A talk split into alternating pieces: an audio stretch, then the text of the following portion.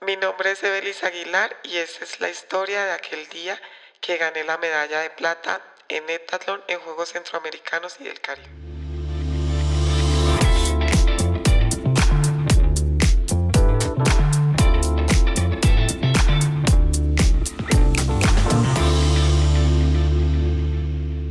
Hola, hola a todos, ¿cómo están? Bienvenidos a un nuevo episodio de aquel día que. Hoy es un episodio, es un episodio de altura. Es un episodio que es muy especial porque creo que todos vamos a aprender mucho sobre lo que vamos a hablar el día de hoy. Eh, me acompaña la señorita Evelis Aguilar. ¿Cómo estás, Evelis? Hola, muy bien. ¿Cómo va todo? Muy, muy bien. Bueno, tú eres una atleta eh, muy completa, ¿sí? Creo que cuando, cuando, digamos normalmente las personas este, dicen yo practico un deporte, o el que sea, hacen uno. Pero hacer siete, hacer muchas disciplinas, creo que ya es un poquito más complicado y, y requiere de, un, de un conocimiento y de una, creo que de una disciplina muy fuerte porque una cosa es ser, o sea, es difícil ser bueno en un deporte, en una disciplina. Ahora, volverse competitivo en siete eh, es, es, muy complejo, ¿no? La historia que vamos a escuchar hoy es sobre heptatlón. Cuéntame un poquito de qué va el heptatlón. Bueno, el heptatlón son siete pruebas, como su nombre lo dice. Eh, se realizan en dos días. El primer día se hacen 100 metros vallas, salto alto, impulsión de la bala, eh, 200 metros. El segundo día se hacen salto largo, jabalina y los 800 metros. Eh, esta prueba se, o sea, tiene una tabla donde okay. se sacan los puntajes. Depende de la marca que tú hagas, ahí se, se miran en el puntaje cuánto, cuánto te da. Ok, cada, cada uno, aquí voy a comenzar a preguntar porque yo soy, eh, no soy el más conocedor de, de, este deporte y quiero aprender un poco y quizá que la gente que escucha seguramente también. Eh, cada deporte tiene como un valor especial, hay unos que valen más que otros, ¿cómo funciona el tema? Sí, hay unos también que dan muy duros. Ok. eh, como en el caso mío, a mí me gustaba muchísimo, me gusta mucho el 200 metros. Ok. Los 800 no tantos, como la prueba que más, casi como que la que no me gusta. ¿Por qué crees que no te gusta? Porque yo, son dos vueltas. Sí. yo, dos vueltas ahí que cuando me toca la campanita yo digo, no, otra vez, falta todo ahí y ya estoy cansada. Para los que no saben, para dar un poquito de contexto, una pista olímpica tiene 400, 400 metros. metros. Exacto. Y claro, cuando pasa uno los primeros 400 te tocan la campanita y uno ya va todo cansado, lleva seis pruebas encima y entonces ya es muy difícil, pero entonces esa es como la que casi no me gusta y el 200 me encanta. Es media, curva, es media curva y es muy explosivo. Claro. Y tampoco me gusta, me gusta mucho como las vallas, se me da muy difícil porque yo soy un poquito, bueno, soy alta. Sí. Y entonces las vallas se me hacen muy, cort, muy cortica el espacio para correr, entonces como okay. que me siento como ñuñida ahí. Yo, yo te voy a ser súper honesto. Yo, pues que eh, eh, como todo fanático del deporte, cuando llegan los olímpicos, pues todo el mundo lo ve, ¿no? O sea, es algo... Sí. Pero yo de vez en cuando, cuando, cuando estoy eh, cambiando canales en la tele y aparece una prueba atlética, yo la dejo y la veo, como por curiosidad.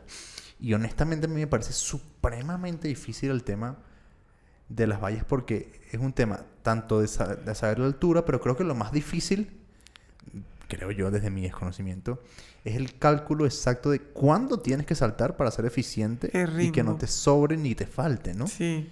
Es, Eso es dificilísimo. Es súper difícil.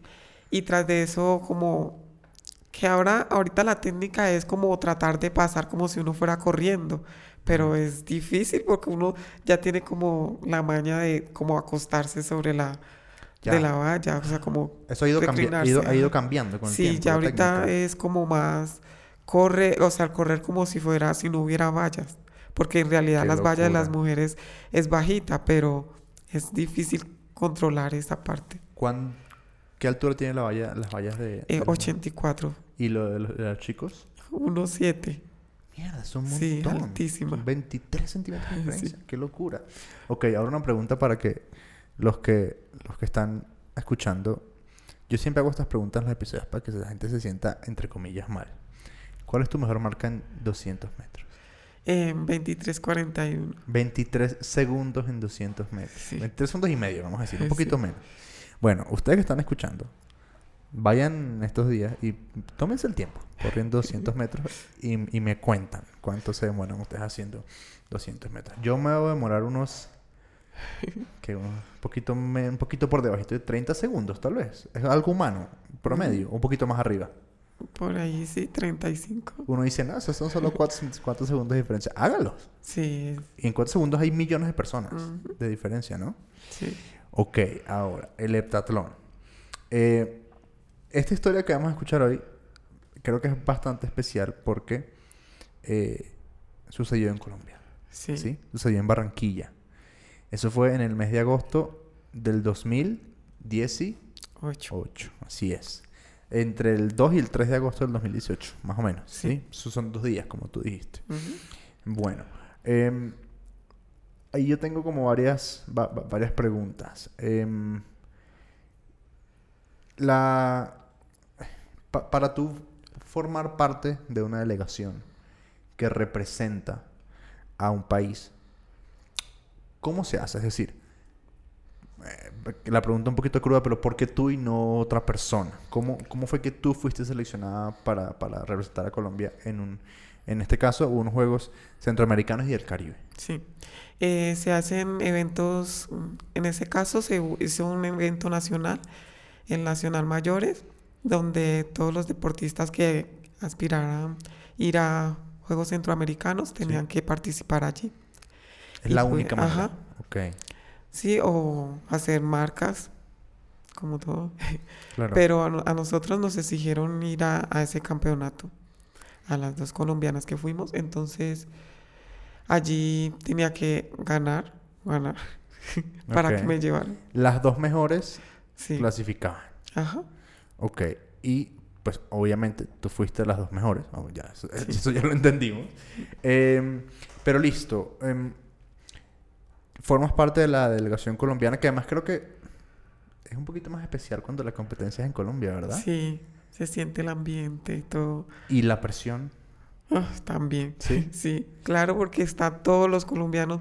Ahí sí están más pendientes porque, o sea, tienen la oportunidad de ir a- al estadio o si están transmitiendo, es más fácil. Claro. Entonces uno dice, no, pues, quedarle mal a los colombianos. Entonces es más difícil.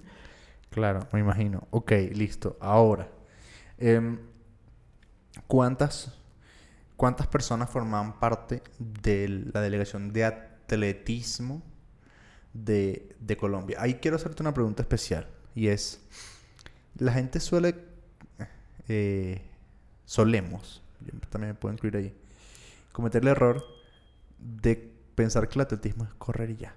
Sí. ¿Sí? Em, pero dentro del atletismo hay un montón de pruebas. ¿Son las 10 del, del, del, del Decathlon o hay más? Hay más. Ok. Sí, de hecho yo pensaba igual. ok. Bueno, entonces no estamos tan mal. Sí. Ok. Pero sí hay más, hay marcha. La marcha La atlética. marcha. A mí me parece tan difícil la marcha. Sí. Están los 3.000 obstáculos. Ok. Mierda, termina obstáculos es demasiado. Esos son los que saltan, voy a decirlo de una manera tonta, sobre una piscinita. Sí, Ok. la ría. Ok, ok, ok. Listo. Em, ¿Cuántas personas formaban parte entonces de la delegación de atletismo de Colombia para, para los centroamericanos y el Caribe del 2018? Exactamente. No sé, pero son, eran como 40. y- Un montón. Sí. Un montón. Em, listo. Y entonces, ¿qué pasa? Hay, hay- hay- hay- normalmente, yo lo digo desde mi conocimiento de los olímpicos, en los olímpicos suele haber, o sea, las, hay las pruebas reinas, son las últimas, ¿no? Sí. Eh, como por ejemplo 100 metros planos, Sí. ¿sí? que es como la prueba reina eh, que todo el mundo quiere ver. Sí. Que ya me contabas ahorita, hace rato, eh, fuera de micrófono, que eh, estuviste en Río 2016, en los Olímpicos, Y que yo te contaba, pues que aquí estuvo Ana, Ana Ramírez, que también estuvo en esos Olímpicos representando a Colombia en rugby femenino. Y que yo, les, yo te decía que ella me contaba que estaba en el comedor y que de repente... Y tú no me dejaste ni terminar. Tú dijiste, y entra Usain Bolt. Sí. De una. ¿Cómo, ¿Cómo es eso? Porque, o sea, creo que no existe una persona más referente en la era moderna del atletismo eh, Que Usain. que Usain Bolt, ¿no? Sí. Que siente estar sentada comiéndote tu arrocito y, No. y tu agüita, tomándote tu agüita y que aparezca ese, ese tipo por ahí. No, eso es... No, uno deja hasta de comer. Yo dejé de comer. Yo no podía, yo... Qué emoción. Yo estoy sentada aquí al lado del el más grande, porque es el más grande de Claro. todos los tiempos de, de 100 metros. Y yo, o sea, era comiendo, pero yo, no, qué emoción mirándolo. Y yo no, es como, yo creo que se incomodan la gente, pe- él se co- incomodó tal vez, pero no, yo sentía mucha emoción. Claro, me imagino. Eh, ahorita más adelante me vas a contar sobre, sobre la experiencia olímpica porque, pues a mí est- este proyecto y otros proyectos me han dado la oportunidad de, pues, de conversar con personas que han estado en olímpicos, en paralímpicos también. Y, pues, o sea, yo, yo siento que yo podría sentarme a preguntarles horas. Cosas tontas, pero por horas. Em, pero entonces, los Juegos eh, cent- Centroamericanos y del Caribe. La prueba del heptatlón, ¿qué tan arriba en la escala de pruebas reinas está dentro del atletismo? La verdad, baja. ¿Por qué crees que es eso? Porque, o sea, tienen el concepto de que el heptatlón es como las personas que no son tan buenas en una prueba individual. Entonces llegan, o sea, los como, como el complemento. Entonces son los que van a hacer heptatlón. De hecho, cuando yo inicié a hacer esa prueba, eh, muchas... Llegaba a la prueba del 200 metros y uno pues esperando que todo el mundo se quede en las tribunas a hacerle barra a uno, pero todo el mundo como agarraba sus bolsos y se iban, Ok. porque como que casi no, esa prueba no les gustaba. Ok, ok, ok. Y, y dentro de las siete pruebas me dijiste que tu favorita es la de 200. Sí, ¿Y tu menos favorita, 100 vallas? ¿O cuál es la menos menos favorita? y sí, las vallas. ¿Sí? Ajá. Ok. Es, es- es raro porque la favorita y la menos favorita ambas implican correr, ¿no? Sí, Es como, es como sí. particular. Pero entonces ahí, ahí hay algo que me genera curiosidad y es, tú como deportista, ¿cómo nivelas eh, el- la responsabilidad que, que- que- que te genera cada, cada prueba? Porque al final te toca hacerlo bien en todas o Sí. tratar de hacerlo bien en todas, ¿no? Sí. Entonces, eh, eso creo que mm, voy a hacer una- un paralel- paralelismo un poco extraño, pero es como en el colegio. Yo no soy, no sé, no soy bueno en matemáticas, pero me toca ponerle porque si no, no paso.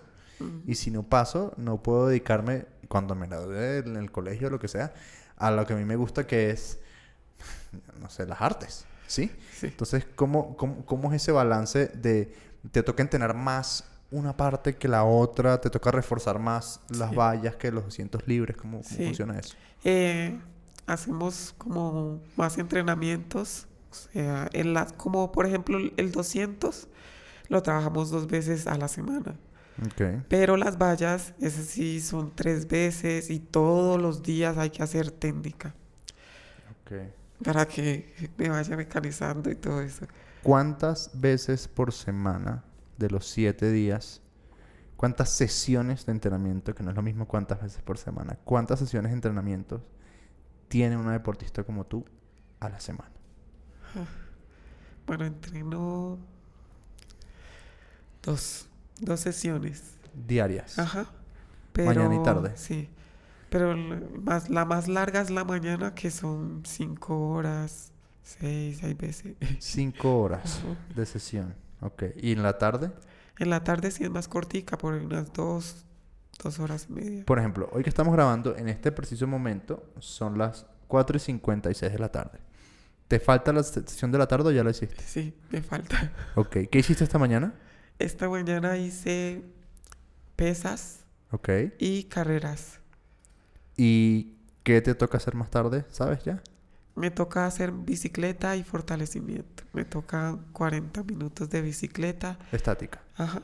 Y y- y- fortalecimiento. ajá, fortalecimiento. Ok. ¿Qué es lo que más odias de entrenar? Lo que más odio de entrenar. Que tú digas, "Uy, yo no quiero hacer esto. Ay, sí. Cuando tocan 600. Para Sí. ti es mucho. sí, y, y porque es que uno sufre mucho, porque es con poca, o sea, poco de recuperación, como 8 minutos, Ok. pero eso es salir es duro. A mí me parece, este... Entonces uno le da muchísimo ácido láctico. Claro. Y ya uno para salir para la otra Es carrera. violento. Es violento, Sí. A, a- mí me genera mucha, mucha eh, curiosidad esto que te voy a contar y es, por ejemplo, a mí lo que más o lo que mejor se me ha dado es hacer carreras de ultra distancia, carreras muy largas. Te hablo de carreras de 50, 80, 100, 120, 150 kilómetros. Eh, es lo que es en donde yo me siento cómodo, ¿sí? Y muchas veces, y aquí- me encanta que estés acá para hablar de esto, yo además organizo carreras también de, de montaña, en distancias entre 10 y 100 kilómetros. Y me, me, me, me pasa seguido que hay personas que me dicen, no, yo solo voy a correr los 10 kilómetros. Y digo, no digas eso, porque tú lo, o sea, al decirlo así, ¿qué queda para una persona que corre 100? Entonces esa persona no importa porque corre apenas 100 metros. ¿Sí, me explico? Es como, como yo, que, ¿cómo ves tú el tema de la, del respeto hacia la distancia? No por lo largo, sino por el esfuerzo que, que requiere. Porque, por ejemplo, para ti un 600 es una tortura. Sí, Pero para, para un corredor que, que Es está preparando dulce. un maratón, es, eso es un dulce. es- es calentar, ¿no? Ujú. Co- ¿Cómo de ves hecho, tú antes eso? pensaba como en el 800, sobre todo cuando iba a competir, cuando, cuando voy a competir más. em, yo, yo decía, no, fue madre, dos vueltas, eso tan duro que no sé qué. Pero entonces pensaba, muchas veces, a veces ya habían corrido los, los de 10.000 o los de 5.000 y yo, "Ja, ellos dan ese poco de vueltas, 25 vueltas, y tras de eso rematan. No, yo como no voy a poder dar dos vuelticas. A mí eso me parece, Y me, eso me- como que me parece muy como difícil mentalmente al Sí, hacer... Ahorita se me va la mano el cálculo, pero ¿cuántas vueltas tiene que hacer a una pista para hacer 10 kilómetros? 25. Uy, no, qué tortura. Y, y rematan. Qué tortura. O sea, yo, yo conozco gente, imagínate, yo conozco gente que ha corrido un maratón en una, en una banda. Uy, no. Yo conozco Y una uno persona... que mira y uno... Sí. Yo conozco una persona que corrió un maratón en un crucero. Le dio vueltas y vueltas y vueltas y vueltas hasta que corrió. cor- Uy, no. Pero bueno, em, entonces, el, el, el tema. siempre, siempre, siempre me pasa esto. El tema. Em, heptatlón femenino, Juegos eh, Centroamericanos y el Caribe. Estamos hablando que son dos días de prueba, ¿sí? sí. Yo te voy a hacer preguntas raras. Como por ejemplo, ¿cómo dormiste el día anterior Mal. del primer día? Esta es la, esta es la respuesta siempre. Mal, no pude dormir. Daba vueltas en la cama, yo no sé. Me paraba al baño, me echaba agua en la cara, yo no sé. O sea, yo no sé si eran los nervios, tenía mucho, la ansiedad, eso todo se mezcló ahí. Yo la verdad llegué así como un zombie. ¿Y, y por qué crees que es eso? Porque, a ver, para dar un poquito de contexto, yo est- estoy leyendo aquí el, el Wikipedia este, de mi invitada y aquí yo, yo leo campeona suramericana, campeona suramericana junior, campeona suramericana sub-23, eh, campeona suramericana en Perú, eh, cuarto lugar en los Panamericanos de, en, en Toronto. Y, y aquí viene la pregunta rara y es, entonces, ¿cómo te da miedo hacer un heptatlón en Barranquilla? ¿Sí me explico? O sea, ahí la pregunta es, ¿dónde estaba? ¿Por qué nervios? ¿Sí? ¿Por qué nervios? Si traes es- todo este trasfondo de logros. Nervios porque eso yo creo que también por muchas cosas que dice, que dice la gente también. Ok. Em, yo venía de, de una cirugía y me habían dicho que me iban a operar otra vez. Ok. Los médicos me dijeron que tenía, había nacido con un, de- un tendón desviado, entonces tenía que corregirlo, que tenía que me tenían que hacer una osteotomía. Ok. Entonces todos habían dicho, ah, que yo sí, que yo sí seré capaz de terminar un heptatlón. Entonces eso comienza a metérselo uno en la cabeza, ¿será que sí puedo? Mm. ¿Será que me voy a joder más de lo que estoy? Entonces eso lo hace tal vez tener uno más dudas y eso no lo deja dormir a uno. Claro. Y esta lesión sucedió entre el clasificatorio y los juegos. Antes, O sea, tú clasificaste lesionada. sí. Ok. ok. Eh, listo. Y competí lesionada. Y competiste lesionada en los juegos. Ajá, porque después de eso es que iban a hacer la cirugía. Ok, ok, ok, ok. Listo. Dormiste mal. Ma- Ok. Es- esto es, es la respuesta típica. Siempre les pregunto como solo uno, una persona me dijo, no, yo dormí súper bien. Pero es un tipo que estaba a 4.000 metros. ¿Quién no duerme a 4.000 metros? No se desmaya, así, ahí que ahí. Em, entonces la pregunta es, listo, dormiste mal.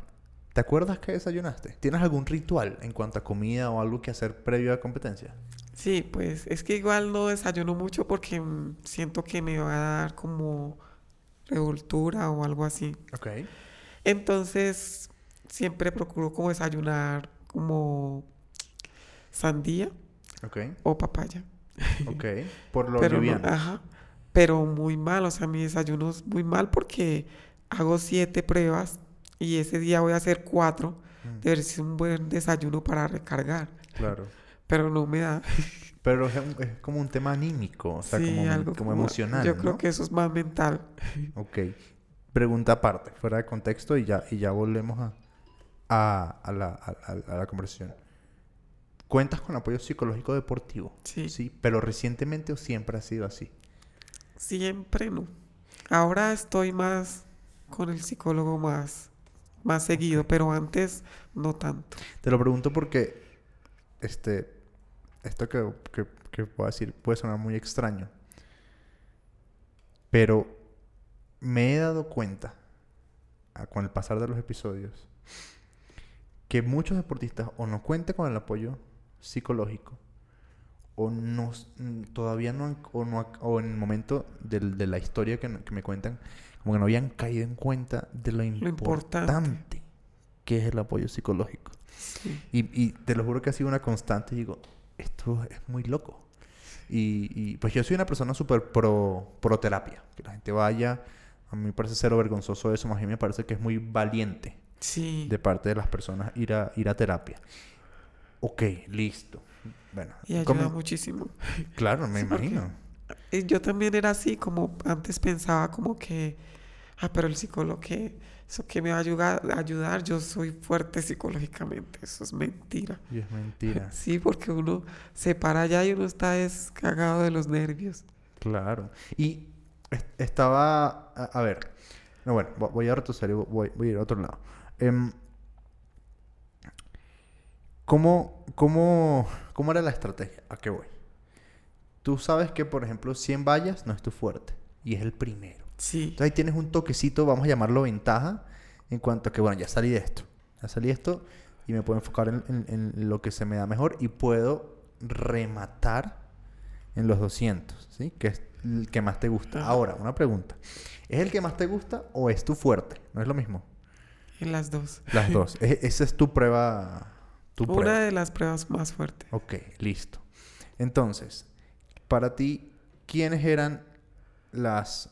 eh, no voy a decir rivales a vencer, pero ¿quiénes eran... ¿A quién había que ponerle el ojo ese día? ¿Con quién A tenías que la estar? ahí? cubana. A la cubana, ok. Listo. Eh, ¿Cómo estuvo la primera prueba?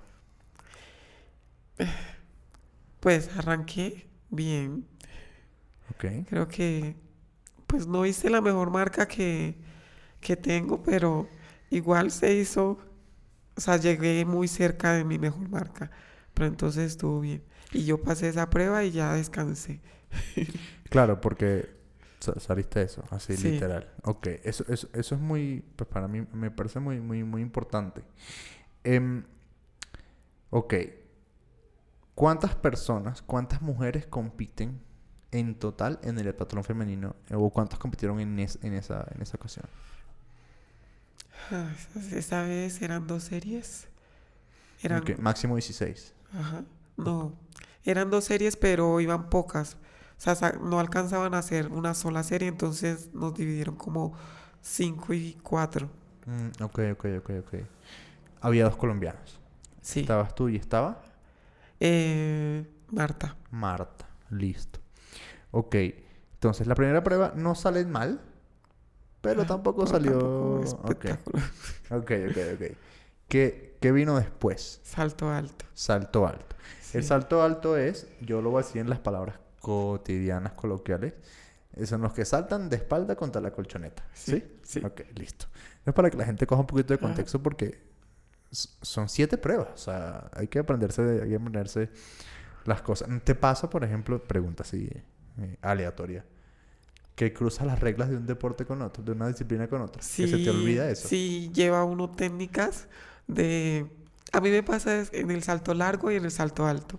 Llevaba como cosas como el despegue. El despegue de salto largo es hacia adelante. Claro, sí. Y el de salto alto es hacia arriba. Entonces yo hacía pum, salto largo. Salta. ok, ok, ok. Sí. Y en la bala y en la jabalina. Como que chocaba ahí cosas. Claro, cambia. Y me decía mi entrenador, ¿pero esto qué? ¿Qué está? ¿Es hacia adelante? ¿Qué es esto? Y yo, sí, ya muy bien. Y es como, y también lo complicado, lo otro complicado es como cambiar el chip. Si te fue mal en la prueba anterior, Mm, o sea, cambiar todo eso ya borrón y cuenta nueva, ya pasó, y alegre para la siguiente. mm, Y es sí. más duro. Como los pingüinos de Madagascar. Sonrían y saluden. Sí, ya, se Ya acabó. pasó. Ok, ahora voy a hacerte una pregunta antes que se me olvide y no, no te la haga porque tengo que hacértela. ¿Cómo funciona el tema de la puntuación? Sí. ¿Cómo funciona? Hay una tabla que va desde desde la desde por ahí es como desde s- 50 por decirlo hab- hablemos del 200 sí. Ok. 50 segundos en el 200 y hasta la mejor marca que es como 20 Ok. por ahí y eso tiene una puntuación Eh, si tú haces 24 por decirlo así eso tiene un punto por unos puntos que son, eh, qué sé yo, 950, sí. O sea, es, por- es como por rangos de, de tiempo. Los que entren en este rango, tantos puntos. Sí. Ah, ok, ok. Listo ya. Y en cada prueba varía. Sí, depende. Y pero la, bueno, no sé, la posición también Eh, tiene un significado. Pues sí, para ganar. Pero si es para hacer puntos, hay veces tú no puedes ganar ni una prueba, pero quedas segundo o tercero y así. Mm, Y mm. puedes ganar el étatlo. Ya, Ajy claro. Al final, se, eh, pues, obviamente es quien haga más puntos, ¿no? Ajá. Obviamente. Sí. Ya, ya, ya. Listo. Ok. Em, ¿Cuál era la segunda prueba? El salto alto. Salto alto. Ok, ya. Ajá, ya habíamos entrado ya habíamos dicho que es la prueba en la que la gente salta de espaldas por encima del palo de escoba y cae en la colchoneta. sí. Eh, ¿Qué... Bueno, esta es la pregunta típica, ¿no? ¿Qué altura te toca marcar para, para, para hacer un, digamos, un puntaje? ¿O qué altura querías tú marcar Sí. dentro de tus cálculos? Eh, pues allí tú puedes, tú pides que, en qué altura quieres iniciar. Eh, yo pedí 1.60 Ok. y arranqué en 1.60 y la marca que hice fue 1.75. Va subiendo. Ajá, Personas que están escuchando esto, para que sepas, te voy a dar un Perdón. dato. 1.77. 1.77, listo. Te, te voy a contar una cosa que a mí me, pues, me gusta mucho y es que este podcast lo escuchan más mujeres que hombres. Y eh, pues una, una altura promedio de una mujer es 1.60, 1.60, 65, ¿no? Una Sí. altura promedio. Ajá. Personas que están escuchando que miden eso, párense. Imagínense que alguien le salta por encima. Eso es básicamente lo que hace aquí mi amiga. Sí. Entonces tú vas anunciando, ¿sí? ¿Cuántos Ajá. saltos son en total Eh, en la prueba? vamos subiendo de 3 centímetros. Mínimo. Ajá.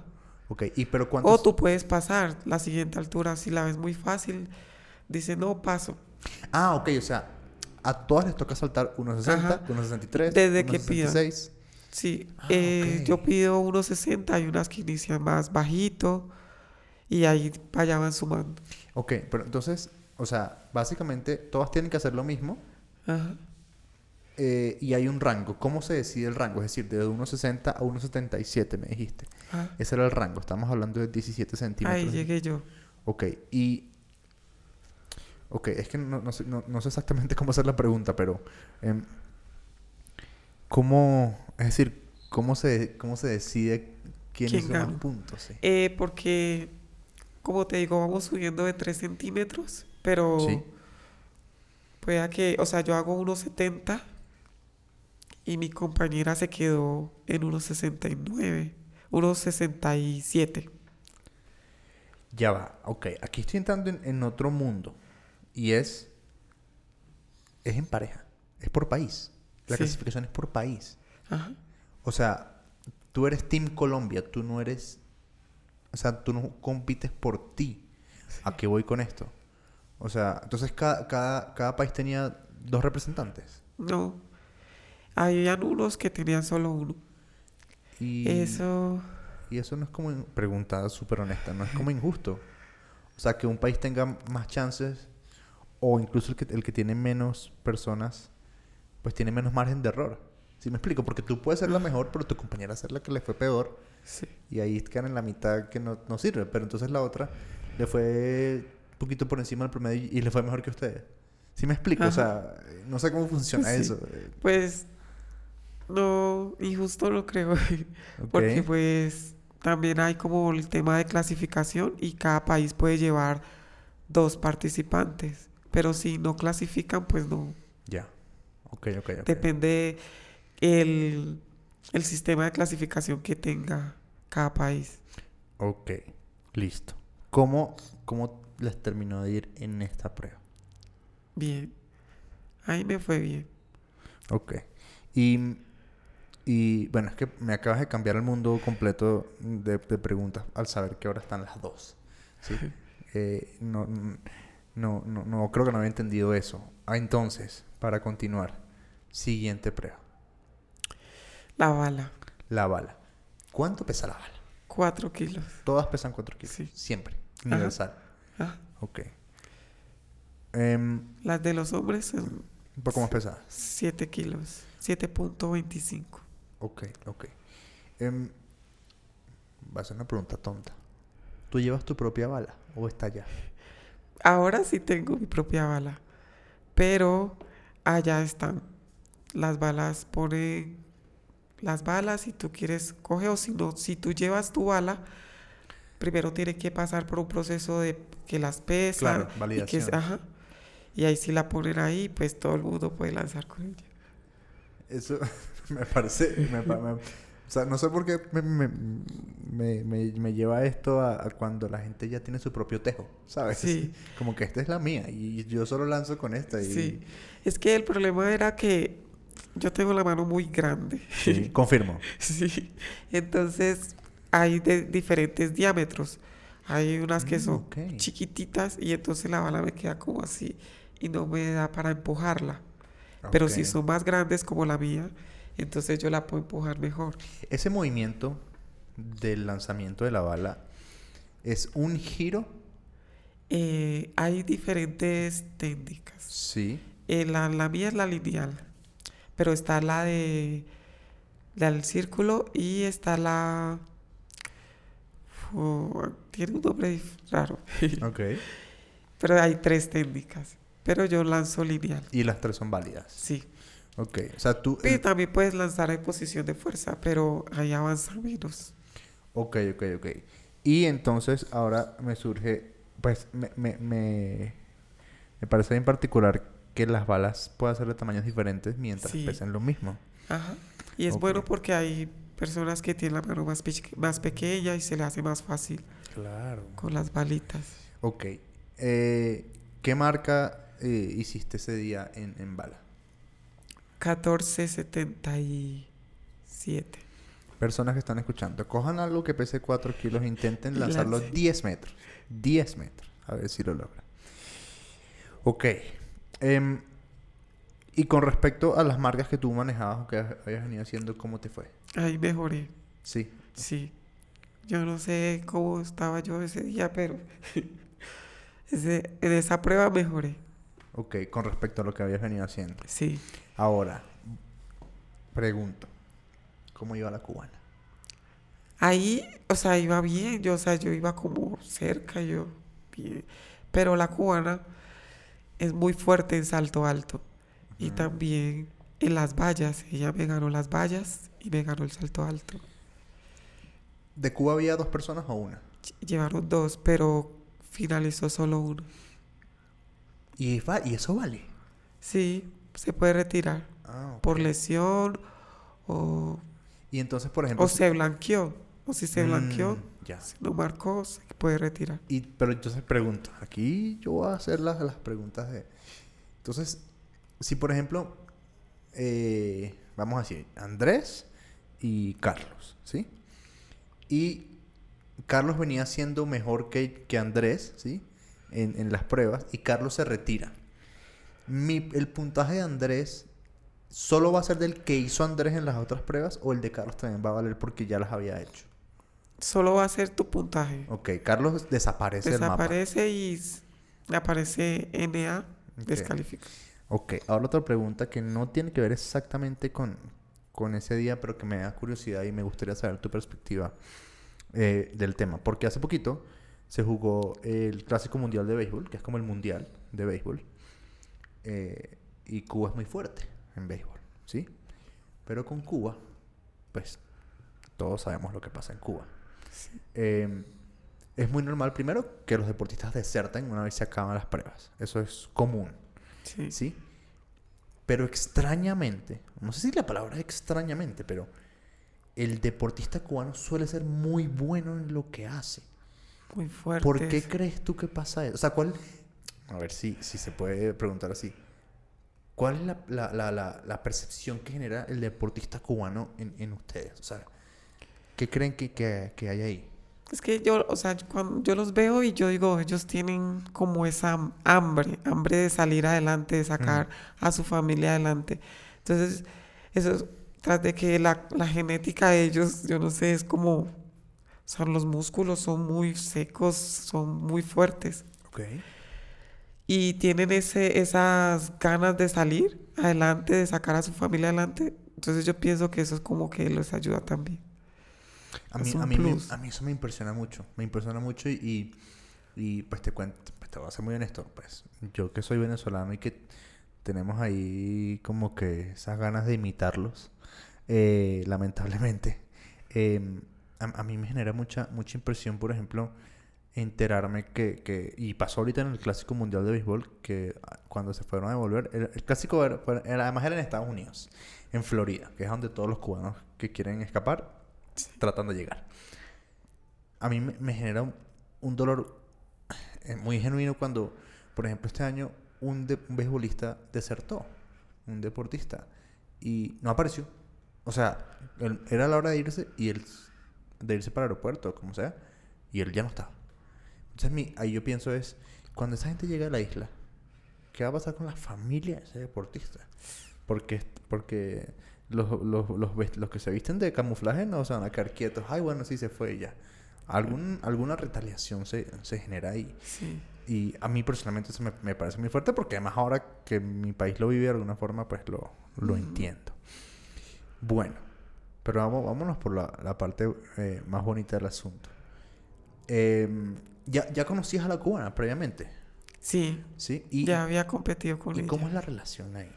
Porque a, lo- a, a qué voy, a qué voy es son, son atletas que asumo se respetan, Sí. pero que también dicen Está la rivalidad que... Sí, te saludo, pero yo te quiero ganar. Claro. Y fuera de la pista, Sí, pero es como más que todo, como con ella, más que todo era como el saludo. ok, No, como, como no hablamos mucho. ok. ¿Con qué país te llevas bien? Me llevé bien con Venezuela. Ella, de hecho, seguimos en contacto.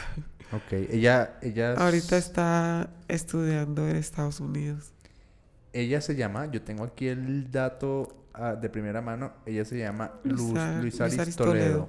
De Venezuela. Ajá. Bueno, la siguiente prueba es, acabamos de hacer 200. la bala. Así. Y no, y no fue bien en la bala. Muy bien. Ahora los 200. Los Cuarta 200. prueba de ese día. Ajá. Em, antes de entrar en, en la, en la cuarta prueba, ¿cómo recuperas entre prueba y prueba? Eh, primero nos llevan, hay un tiempo de recuperación, son más o menos como una hora Ok. y nos llevan a uno a un cuartico donde hay comida, casi en todas las partes, porque hay veces en Colombia solo lo llevan allá y siéntese. Pero normalmente hay comidita, hay bananos y entonces uno puede comer ahí. ¿Y comiste algo? No, Por nervios. sí, por nervios de pronto sentirme muy pesada. Entonces mejor tomé solo agua y me senté a esperar y ya faltando media hora calenté. Ok. Em, pues tengo que decírtelo. Eh, yo que soy deportista de bajo rendimiento, eh, no fue tan buena idea eso de no comer mucho, Sí. ¿no? De hecho, yo cuando compito, o sea, yo después de eso yo quiero comerme de todo, Claro. porque siento que perdí tantas calorías, tantas, y, o sea, no, y aguanté mucha hambre todo el día apenas. Hay veces como solo el almuerzo cuando eh, se dividen dos, las dos pruebas, en la mañana, dos en la mañana y dos en la tarde. Tengo dos preguntas. La primera. ¿Tienes alguna comida premio? Que tú dices, yo me, yo me quiero comer un elefante cuando se acabe esta prueba. Hay algo que tú digas, este es Me mi premio. encanta el arroz, Arroz. arroz, así sea así, con queso. Arroz con queso. Sí. Ahora mi segunda pregunta. ¿Cómo es tu relación con la comida? Es que soy como vegetariana. ¿Cómo, cómo, cómo que como vegetal? ¿Cómo es? ¿Cómo es? Es que al principio era difícil porque yo creía que uno ser vegetariano, porque es que uno no tiene como la orientación. Sí. Y creía que uno ser vegetariano es solo comer arroz y queso. Entonces yo decía yo, arroz y queso. Soy vegetariana. Pero ahora ya he aprendido un poquito más y ya como más verduras, he aprendido a, a que hay otras diferentes proteínas. Y, y tú... Bueno, esta es una pregunta que... Pero igual ya la voy a hacer. ¿Tu decisión de ser vegetariana es por un tema animalista o por un tema de, de deporte? Eh, por mí, es que no me gusta. ¿No te gusta la carne? No. No, De, de Desde ningún tipo. pequeña. De ningún tipo. Era complicado. Siempre Ok, ok, ok. como... Aquí, o sea, tenemos como un servicio de alimentación Sí. y siempre me daban como la carne o el pollo o el pescado y yo no, yo no, a mí no me gusta eso. Yo no quiero. Y siempre hacía como un esfuerzo por comer eso. Entonces yo... Se me dio más fácil volverme vegetariana que, que comer carne. Y también cuando era pequeña, eh, con el pescado más que todo, desde ahí fue que ya no. Porque se me puso una tuna aquí. Te atragantaste un día. Ajá. Ah, una, una espina. Sí. Ah, Y yo dije, nunca No. más más vuelvo a comer pescado. O sea Y que desde ahí no volví a comer. por culpa, por culpa de una, de una espina. Sí, el pescado. Ok. Ah, yo tampoco soy muy fanático del pescado. Muy poco. Y eso que, pues, vengo de, de Caracas, que so- somos un- una ciudad, entre comillas, costera y se come buen pescado, pero Sí. eh, las, las espinas no. Sí, de hecho le a uno, usted, ah, usted no come pescado, usted es una negra chiviana. ¿Cómo? Bueno, esta pregunta que voy a hacer puede ser un poquito más, más pesada, pero, pero me la, me la trajiste, trajiste a la cabeza y, y siento la obligación de hacerla. ¿Cómo ves tú la percepción del deportista negro en Colombia? ¿Qué- ¿Crees que se genera alguna diferencia, una diferenciación o, o no? O no, no, en el grave? atletismo sí siento que es como un poquito, son en algunas pruebas. Pienso que, yo no sé si es por la mezcla, yo no sé, pero hay como, son más fuertes como en las pruebas de velocidad. Claro. Claro, claro, claro. Sí. em, bueno, a ver, por, por genética, este, y, y lo voy a decir así, y yo sé que pues tú no vas a tener problema, pero cuando a- a- hablamos de, de un deportista negro, es un deportista O sea, a ver, tal- me, me estoy metiendo una, una camisa de 20 varas, pero no, no me importa.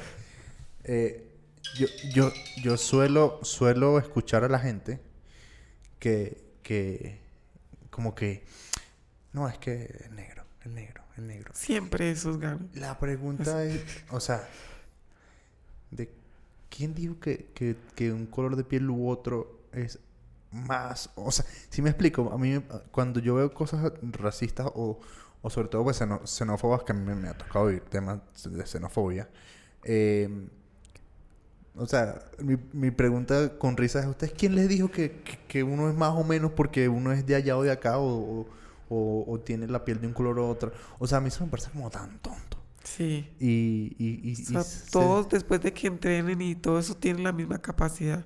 Sí, claro, tal cual. Em, y, y creo que en el deporte creo que es donde más se ve. Hay deportistas cuya anatomía está mucho mejor hecha para, una, para un Unas tipo de deporte que otro. Ajá, Sí. solo hay que buscar la que... Exacto. Por ejemplo, por ejemplo, te voy a contar una, una, una comparativa. Normalmente, el deportista eh, en, en, en maratón, maratón de calle, los que dominan son los africanos. No, no hay Sí. para dónde coger. No hay para dónde coger. Keniatas, eh, se me fueron los otros países. Keniata, los keniatas son los, los, los más, ¿sí? Pero, por ejemplo, en las carreras de montaña, no mucho No. los que dominan por ahora, por ahora, son los de, los, los de, los de piel más clara.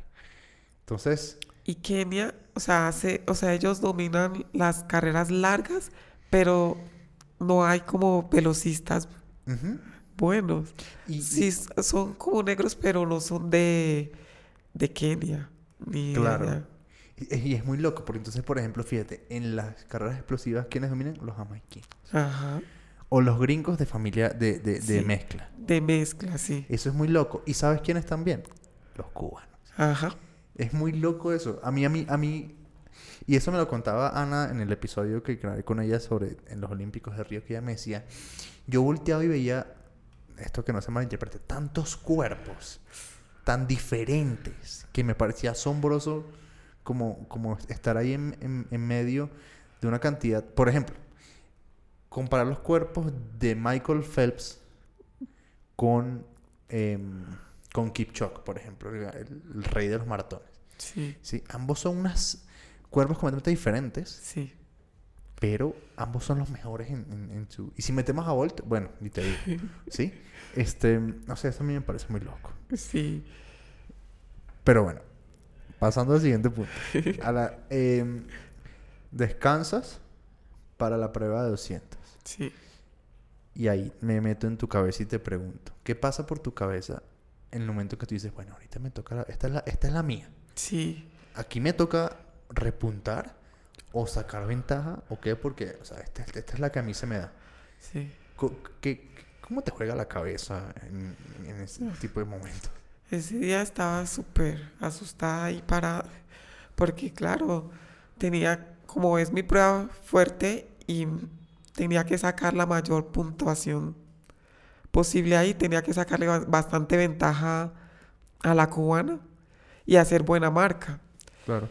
Y me paró ahí yo, no, Evelis, tú, tú eres muy buena, o sea, pero hay veces, o sea, sí me funcionó y no, porque hice buena marca, pero no la que se, como que la que se necesitaba. Ok. Y, y eh, eh, a ver, o sea, como al- al terminar el primer día, ¿sí? Como, no tanto en posición, ¿sí?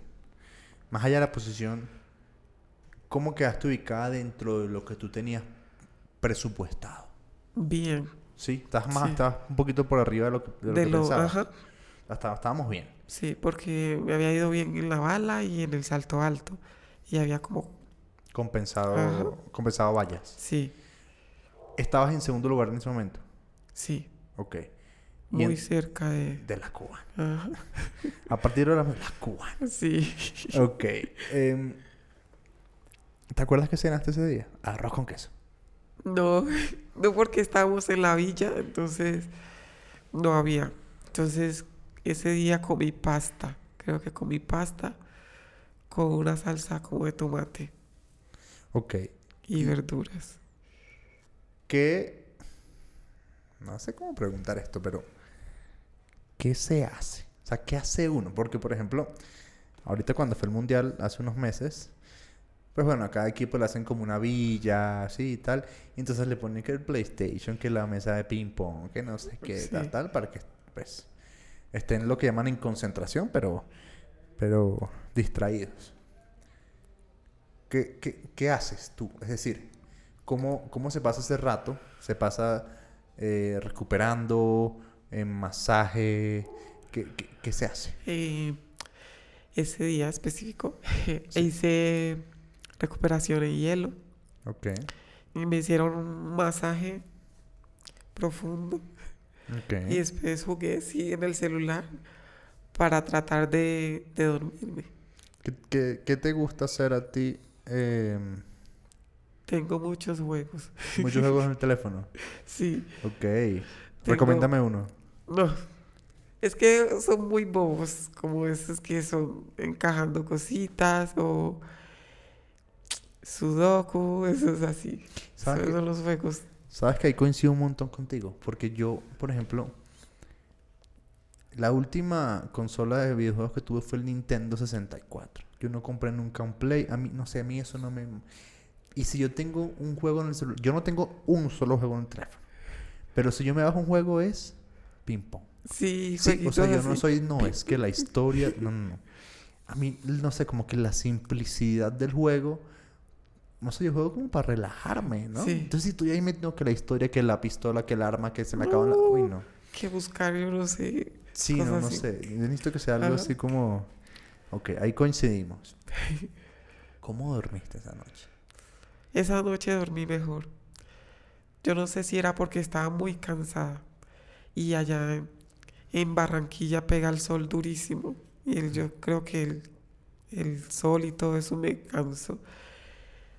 Y el hielo también como que Claro, sí, claro, me, claro. me dormí. ¿Tú vives en Bogotá? Sí. ¿Hace cuánto tiempo? Uf, ya llevo 14 años, 13 Ok, años. Ok, ya tú eres rol. ya tú eres rol. ¿Y tú naciste en? Chigoro de Antioquia. Chiboro, Antioquia. Ok, listo. Te despiertas el día 2. Ah. Por favor, dime que desayunaste un poquito más. Lo mismo. Lo mismo. Sandía y papaya. Sí. Y... y- Y y ya. ok. Bueno, está bien. Em, la... mm, ¿Cómo, cómo, cómo- te pregunto esto? Cuando... ah, o sea, a ver, listo, ya estoy acá. Es hoy. Es, Sí, es venía- momento de. Tengo que hacerlo. ¿Cómo, ¿Cómo te motivas tú? ¿Qué te motiva? Mi familia. Mi mamá, mi hermana. Ok. Ella siempre. De hecho, o sea, mi hermana cumple el 5 de agosto. Ok. Y Yo, yo no, casi siempre me voy a competencias y no puedo estar con ella. ok. Y yo no, vamos a comprarle un tiquete y que se vaya para... A y ver, ella, ella fue a verme. ella estaba allá. Sí. Ellos viven en Antioquia. No, ella vive en Bogotá. En Bogotá. Ok, ok, ok. Em, no sé si a ti te pasa, pero a los corredores, cuando están como en crisis emocional en una carrera, una de las terapias o una de las herramientas que usan es, este kilómetro lo voy a hacer por mi mamá. Este kilómetro lo voy a hacer por mi perro. Y así. Y es- claro, les toca encontrar 42 personas para dedicarle 42 kilómetros. Pero entonces la pregunta es, ¿cómo, cómo, te, cómo te, te, te- o sea, ¿qué, te dices a ti misma? ¿Sí? Yo, bueno.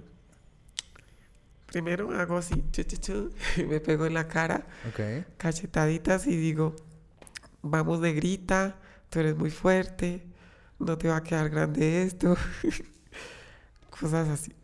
Ok. Y mm, ya es como un ritual. Sí, Así lo haces siempre. así. Ok. Entre compañeras, ¿hay algún tipo como de, no sé si la palabra es ritual, pero como de, bueno, ¿cómo, cómo nos empujamos entre las dos para adelante? No, es que es como muy individual. Ok. Entonces cada quien como por su camino. si, Ok, ok. si te decimos, si le decimos, vamos, tú puedes o cosas así, pero no es como vamos a sentarnos y vamos a hacer cosas, ¿no? ¿Cuál es la primera prueba del segundo día? Salto largo. Salto largo. Para que la gente tenga un poco de contexto, es el salto por, bueno, no, creo que, creo que no, por el que se hace conocida Catherine Ibarwen. Aunque ella Es- triple. Ella ¿no? saltó triple. Pero ella también hacía salto largo. También sí. hizo salto largo. Salto largo, básicamente, para que entiendan, dar contexto, igual ya aquí me van a explicar más a fondo, es el salto al- a la arena, ¿sí? Eh, eh, pero hay una diferencia entre el salto triple y el salto largo. Salto- Sí. Yo creo que la conozco, pero ¿cómo funciona? Sí. El salto triple son dos, son tres saltos. Tres saltos. sí. Eh, corre, hay una tabla de despegue y ahí da el primero, después una una pata sola, después un striding, despegas y caes al foso. Pero en el salto largo es, tienes una carrera y ahí la tabla de despegue y de una vez saltas al foso. Esa tabla, ahorita se me va. un- Uno cuando ve los olímpicos uno es experto, pero ahorita se me olvida. Eh, esa tabla no se puede pisar o se, o se puede pisar, pero no se puede uno pasar. Sí, hay un como una línea roja y si pisas esa es- se llama es como las- la plastilina. Si la pisas es falta. Es Así falta. sea que la muerdas un pedacito. Ok. Em, a mí se me hace muy curioso, no vamos a entrar mucho en este tema porque no es el que nos trae hoy, el tema de la patada del salto triple. Sí, Yo siento que se van a fracturar. es muy duro y es una de las pruebas más lesivas del atletismo. Porque es... Tiene muchos ¿Y saltos, por qué? O sea, ¿y por qué impacto. nace? O sea, ¿a quién, quién dijo? Quién, o sea, ¿quién fue la persona que dijo? ¿Y si hacemos un deporte en el que tengan que saltar así, así? O sea, ¿quién se lo gente loca. Sí, sí. Em, es, es, es duro, es, es mucho más duro el tema del salto triple. Sí, ese sí. Es duro. ¿Y cómo, Porque cómo te o va? sea, hay también el salto triple. Sí, No lo hago. El salto largo. Sí. Salto largo, ok. El salto largo, pues se me hace más fácil. Y me gusta cuando pido la- las palmas. Mm, O sea, yo me cuesta un poquito hablar, ok. pero Pero te voy a decir una Cuando hay cosa. público. No parece. Y me encanta. Cuando hay público, Dios mío, bendito, yo quiero es como, yo no sé, como que se me, me entra algo como para lucirme o yo qué sé, o yo no sé. Pero yo alzo las manos y pido palmas y todo el estadio ahí como para motivarme. Tú sabes que, pues, obviamente ella va a seguir acá a pesar de que eh, ya no tiene nada que ver con el episodio. Pero uno, uno, eh, o sea, uno, uno ha visto muchas veces a Katherine hacer eso. Sí, Y no sé si es algo, es una perspectiva mía, pero eso es como una firma de, la- de las colombianas. sí. Como que la interacción con el público en general. Sí, y ella, o sea, en el caso de ella, ella es como, tiene como ese carisma, la sonrisa y todo eso hace que todo el mundo se pare. Pero tú también tienes una sonrisa bien bonita, déjame decirte. Sí, Muy, muy, muy chévere. Ok, a ver, a ver, a ver. Vamos a, a, a- a- a- a entrarnos en la, en la esta. Salto largo. Tú anu- no anuncias, o cómo funciona. Anuncias y saltas. sí. Y te dan un minuto para saltar. ok. ¿Cuánto anunciaste? Es, salté 6.41, creo. 6.41. Voy a lo mismo. Personas que están escuchando.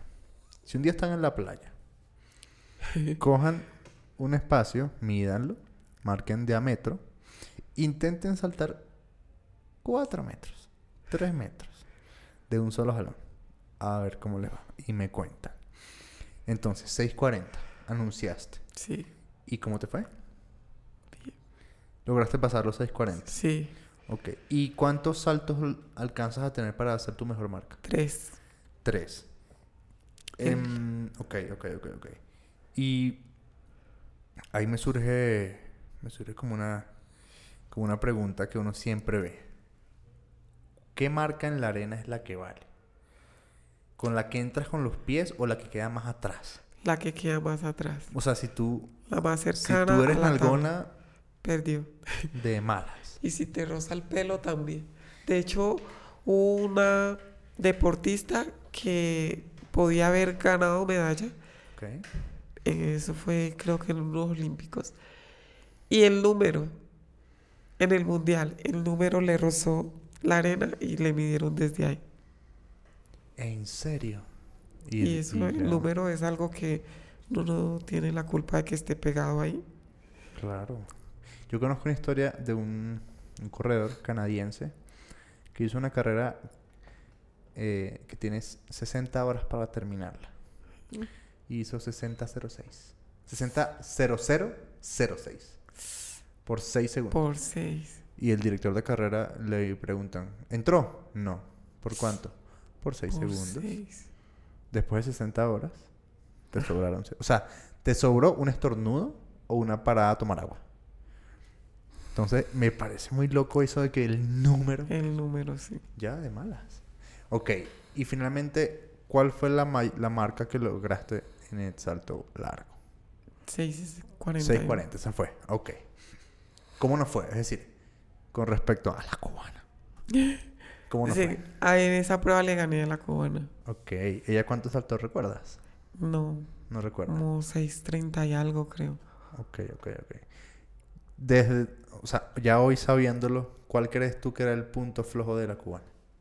¿Ese u otro? Y yo creo que es que ella es muy completa. Ok. Pero el punto flojo de ella podría ser, sí, el 200. Ujú. Y también ahí se quedó un poco en el salto largo. No te alcancé a preguntaros, no sé si no te puse atención porque estoy como abrumado con tanta información. ¿El 200 lo ganaste? Sí. Ok, listo. Te- ni- Necesitaba saberlo. Em, listo. Siguiente prueba. Eh, jabalina. Jabalina. Aquí, pero tu cara ya me lo dijo todo. Pero entonces ahora mi pregunta es, sabiendo lo que me contabas hace rato, ¿qué cambia la técnica de la bala a la jabalina? ¿Y cómo hacer ese, ese, ese cambio como más mental que físico? ¿Cómo, cómo funciona eso? Eh, es que al final es muy parecido porque la posición de fuerza con la de jabalina. Ok. De bala con la jabalina. Porque los dos llegan, llegan a una posición muy similar. Pero ahí tienes que tener el, el brazo extendido para empujar la jabalina. Ok. ok, y el otro es aquí. Que hay veces también si, si despegas la bala. que- Pregunta. Em, primero, ¿cómo te fue en jabalina? Y segundo, eh, a ver, ¿cómo decirlo? Em, sí, o sea, a esa altura, ya estamos hablando de la sexta prueba. Eh, ¿Cómo estás de ánimos? Mm. ¿Quieres que se acabe? Necesitas... Hay Estaba motivación. emocionada. ¿Cómo funciona? Exacto. Estaba emocionada porque iba mejorando. Pero estaba como en duda porque venía el 800 Ok. y no, esa prueba no la habíamos entrenado mucho Y, por el tema de la operación. Claro, claro. Y, y en un momento, a ver cómo, cómo, cómo se cómo lo, lo puedo decir. Em, en un momento tú sentiste que podía estar en riesgo el podio. O sea, como que el colchón que habías logrado hacer era suficiente. Sabiendo que en el 800 las cosas tal vez no iban a salir tan bien. Sí, podría haber, o sea, si me iba muy, muy mal, como quedar como tercera, eso sí. Estaba como en el podio, pero eso también, esa prueba es muy incierta que de pronto uno se blanquea la jabalina. ¿Y por qué? porque pisas la línea o la jabalina tien- debe caer. De cara clavada. Ajá. Y si no, el, lanzamiento es nulo. ¿Cuántos? Y solo son tres intentos. Son solo tres intentos para una, una mejor marca. Ajá. Ok. ¿Cómo le fue a la cubana? Ella me, le fue súper bien. En jabalina. Sí. Yo la había recortado un poquito, pero ahí ya. Es que es muy completa. Sí. Bueno, pero eso, eh, a mí me parece, por lo que te decía al principio, es que me parece tan admirable hacer... Sea, a mí me parece admirable los triatletas que hacen tres cosas y las hacen seguidas, nadan, se bajan de la- de- salen del agua y se montan en la bicicleta y se bajan. Corre. co- Uy, no. Ah. Em, ahora, última pregunta ya para entrar en la última prueba. ¿Cuál era el objetivo? Es decir, tú ibas por la medalla de oro, tú ibas por hacer el mejor rendimiento tuyo. ¿Qué- qué- qué- honestamente, ¿cuál era tu, tu aspiración? La verdad, o sea, quería, era lo que yo quería, más no era como que se iba a dar porque no íbamos bien. Ok. Iba mal. Y todo el médico y todo el mundo ahí diciendo, eso es responsabilidad suya, que no sé qué, que esto y la... Entonces, la verdad yo no, no, no creía que fuera a coger medalla, Ok. Pero sí quería, o sea, yo quería Claro. mi medallita. Espíritu competitivo. Sí, Sí, claro. Y es que, por, o sea, no sé si era forma de verlo, pero ya estoy aquí. Ya Sí, me voy a partir el bien. culo hasta que pueda. sí. Sí, hasta que el cuerpo me dé, ¿no? Ok, llegan los 800 metros. 800 metros es darle, darle dos vueltas. Si las personas pudieran ver la cara que pone cuando yo digo 800 metros. Pone cara como de... de, ay, ay, toca hacer la tarea. Pregunta. Ok.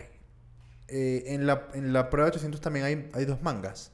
O, o sea, hay dos eh, grupos. No, ahí nos mandaron a todas. A todas. A todas. ¿Cómo, ¿Cómo haces una estrategia para una carrera tan corta, tan rápida y en la que tú dices, tú en tu cabeza dices, no, arranco adelante? Y, Sí, yo- y de repente arrancaste y no estás adelante. ¿Qué pasa ahí? O sea, ¿cómo, cómo- cómo, cómo planteas una, una prueba así?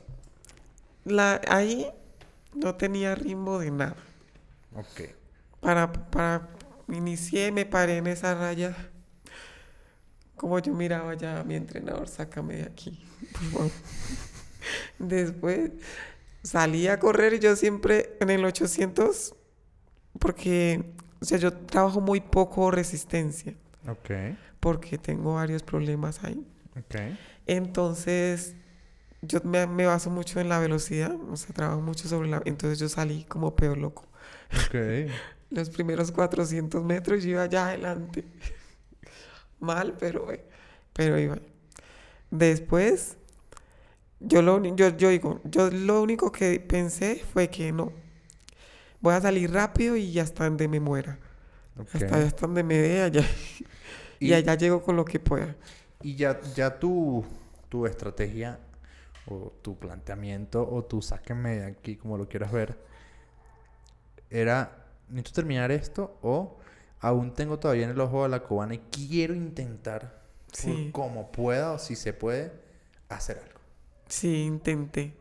Lo intenté, o sea, salí rápido. Yo dije, no tengo que, hacer porque por lo, cuando ya llegamos ahí, ella, yo llevaba una cantidad de puntos, llevaba como 5.300 creo, y ella llevaba como 5.400, no sé, Estábamos o cerca. cin- 4.000, no sé, 5.000, no sé. Y entonces salimos y para ganarle tenía que cogerle como, yo que como 50 metros, yo no sé, o más Que es de demasiado. ventaja. Sí, es mucho. En un 800 800 metros es mucho y ella nos, y ella sabía. Ella salió y ella se fue ahí. Pegadita. Ajá. Bueno, estás jugando, jugando a ganador, Lo digamos. suyo, así. sí. Claro, ok.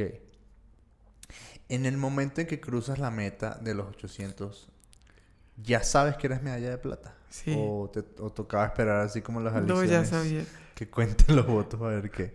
Ok, ya sabes. Em, esta pregunta se la hago siempre a, a- a- los que han logrado hazañas de cruzar una meta. Y es... ¿Qué... qué ¿Cómo decirlo? ¿Qué corre por el cuerpo en el momento en que cruzas la meta y ya sabes que lo lograste? ¿Qué, qué te corre por el cuerpo? Primero sentí como un descanso, como ah, ya puedo respirar. Me solté, mucha alegría porque recordé todo, todas las cosas malas que me, me dijeron antes. Lloré un poquito y después mi hermana me tiró la bandera y me fui con, con la venezolana a dar la vuelta porque ella quedó tercera. A mí eso me parece impresionante. ¿Cómo les quedan fuerzas para una vuelta? sí.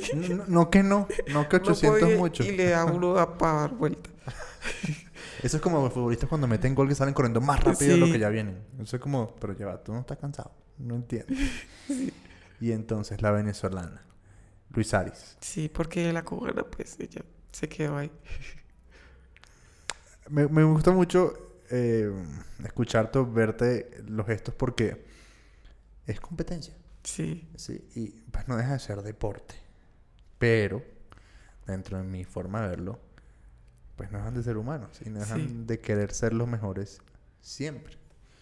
Eh, eh, uno ve deportistas de, legendarios que, no sé, voy a decir un, ejemplo tonto, pero eh, yo vi a, unos videos de Maradona jugando con su nieto y no le importa que sea el nieto. Te va a ganar. Te va a ganar porque, ¿sí? sí. Me corre la competencia por por las venas de una manera, ¿sí? Y es, y todo esto te lo digo para preguntarte, ¿cómo, cómo, qué, qué hay más en tu cuerpo en ese momento?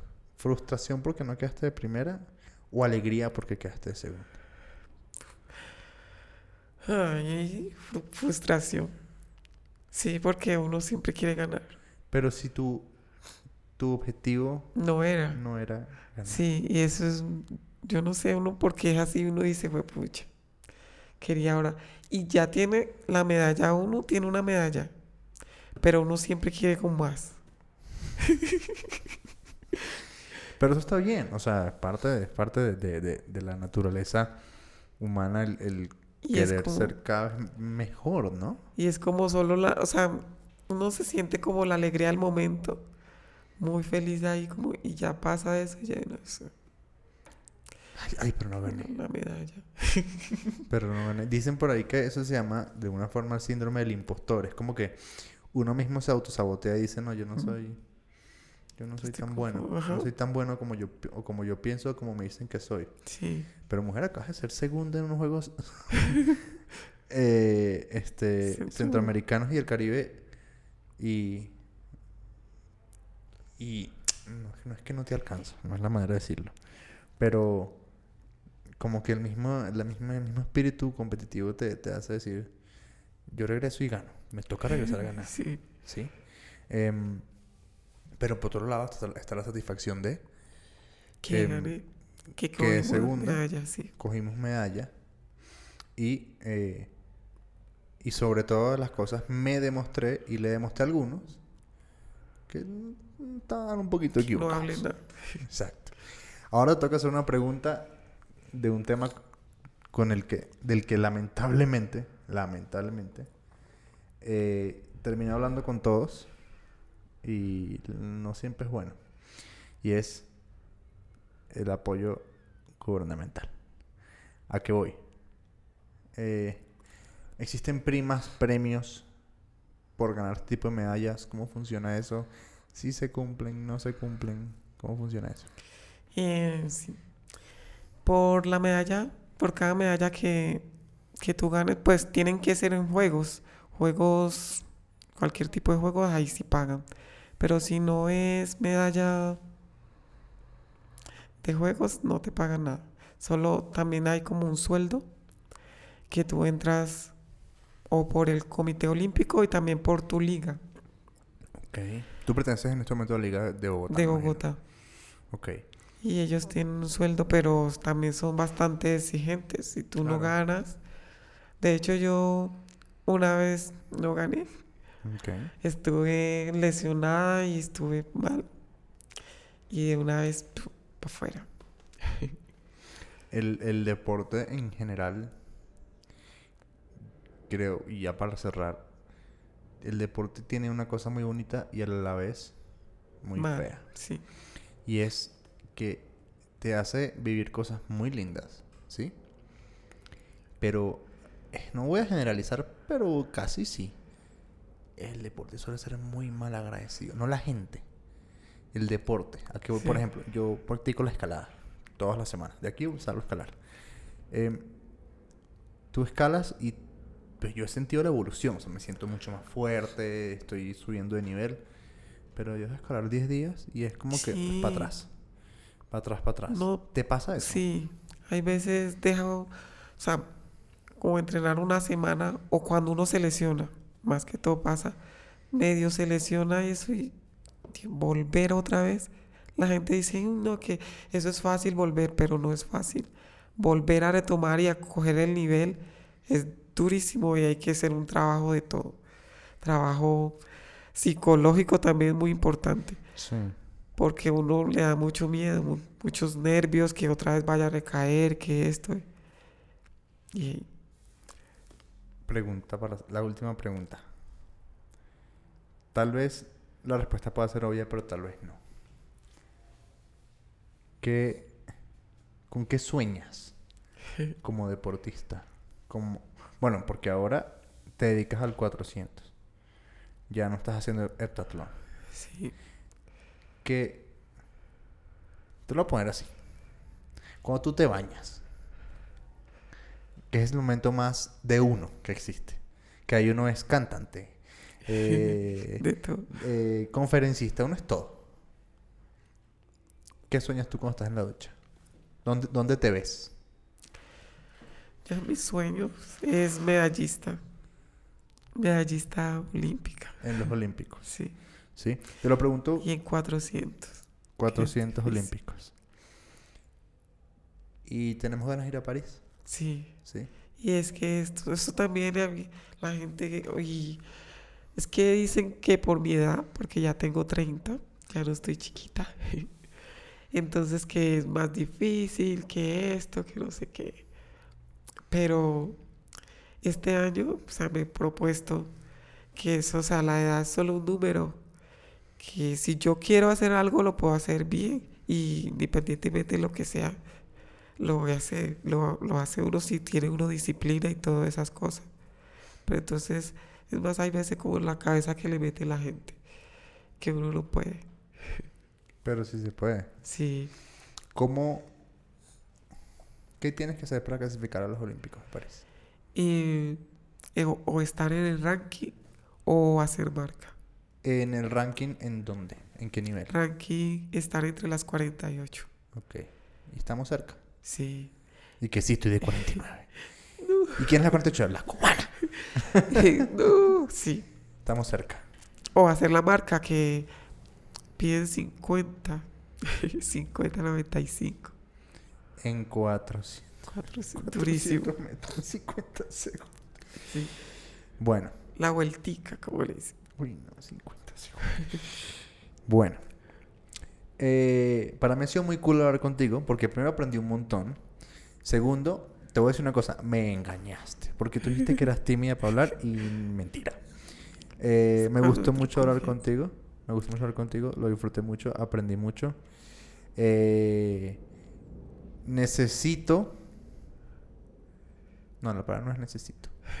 Eh, te espero en 2025 Sí, para grabar otro episodio. Ya tú sabes cuál. ¿Sí? sí. Mm, Yo, ¿sabes qué me pasa a mí? Cuando yo coincido con atletas, a mí no me gusta decirle, bueno, toca ganar. No. No. Porque ellos, ellos ya lo saben, ¿no? Y me ha pasado, por ejemplo, con una, una amiga que ganó una carrera de 50 kilómetros, eh, que yo sabía que ella era la, que la que tenía, o sea, ella, ella era. Yo dije, te tengo que decir algo, pero te lo voy a decir cuando se acabe la carrera. Y era eso, era, yo sé que tú vas a ganar. Pero no te lo quiero decir, porque es otra persona ahí como otra pullita, ¿no? Sí. Y es innecesario. Ajá. Pero lo que sí te voy a decir, que es lo que le digo siempre a todos, y es a mí, a Andrés, que no soy nadie en este mundo para decírtelo, pero igual te lo voy a decir, es, a mí no me importa si vas de primera o de última. A mí eso no me importa. Lo que me importa es que tú lo disfrutes. y que seas feliz haciéndolo. ¿Sí? Porque si no disfrutamos hacer el deporte, sea el nivel que sea, creo que estamos pasa equivocados. Creo que estamos equivocados. Así que en 2025 te espero por acá. Sí, ¿Sí? sí. Bueno, a todos los que escucharon, muchas, muchas gracias. Les recuerdo que se suscriban a, a Spotify, que nos dejen una reseña, eh, que vayan a seguir aquí a mí, a mi amiga, para que se enteren de cuando vuelva a este, a este podcast en 2025 a contarnos otra historia. Así que aprender francés, ¿sí? Sí. Hay que aprender francés. Alguna palabrita. A todos muchas gracias. Nos vemos pronto. Chao, chao. Chao.